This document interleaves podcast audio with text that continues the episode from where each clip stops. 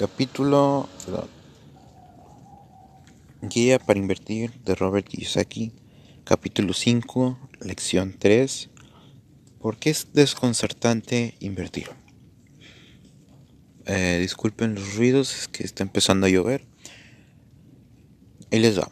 En este corto capítulo de 10 hojas, Robert nos enseña que la gente tiene diferentes puntos de vista de sobre lo que es invertir y lo que no.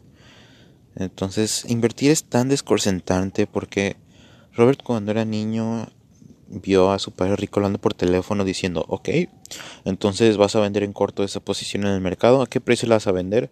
Ok, ¿cuánto lotaje vas a meter?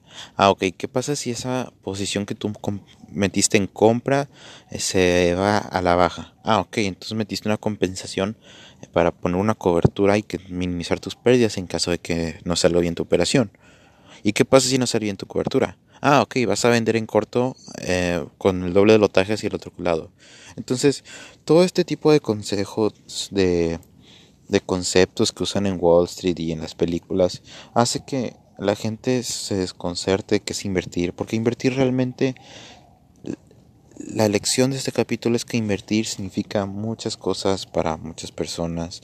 No puede haber un experto universal en inversión, porque hay gente que dice, diversifica, ¿no? Diversifica.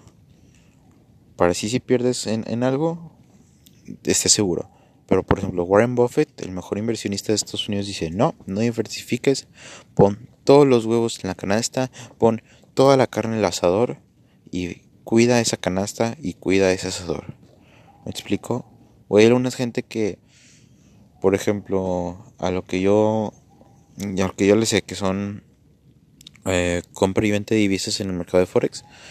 Hay diferentes tipos de inversionistas. Hay inversionistas que llamados los scalpers que compran y venden operaciones a corto, muy muy corto plazo, a horas, incluso a veces hasta minutos. Luego están los day traders que los intradays, luego los de largo plazo que meten posiciones y los dejan correr semanas. Y pues hay muchas cosas que se llaman invertir. Pero si quieren saber realmente el concepto del padre rico de Robert de la inversión, espero en el siguiente capítulo. Lo, grabaré, lo leeré, grabaré y subiré el día de mañana.